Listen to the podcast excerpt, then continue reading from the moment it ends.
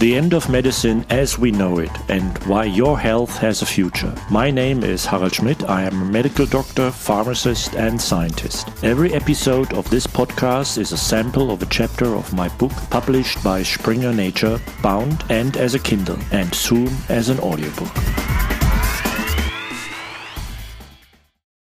Chapter 20 Self Diagnosis. I do not want to end this book with a futuristic outlook into a wonderful new world of health so that you can then put the book down and be better prepared for what is to come, but still just waiting for what may come. I would like you to start today with the future, with the things that you can already use now.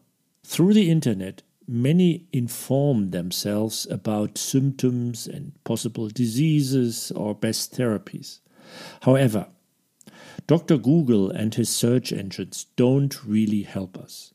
Everyone gets different answers from Dr. Google for the same search, and they only represent a part of all the necessary information.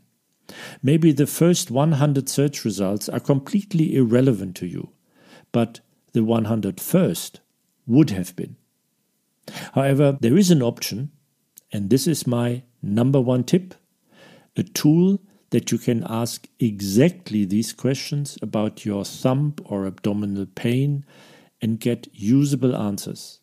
The so called symptom checkers. Symptom checkers are chat function machine algorithms that draw on internal symptom databases of varying sizes. Sooner or later, they will become a patient's first port of call to track down simpler conditions on their own and only see a doctor when they have more serious problems. In parallel, doctors will use similar diagnostic tools since, of all the approximately 20,000 diseases, a single doctor can only handle about 400 diagnoses himself. Together, therefore, it's a win win situation for everyone. Symptom checkers take the pressure off doctors and offer you, the user, quick help without the need for lengthy and error laden Googling on the internet.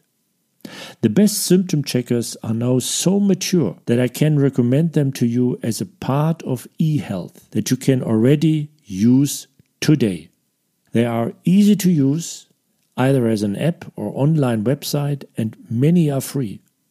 Because most do not require registration or sync your electronic health record, which may exist, these symptom checkers have no medical history of you, so they may ask 30 or more questions in order to proceed carefully. So, my number one tip is to use Symptoma, symptoma.com and or Ada Health, ada.com for occasional self-diagnosis and deciding whether or not you need to see a doctor. Your doctor also uses such algorithms.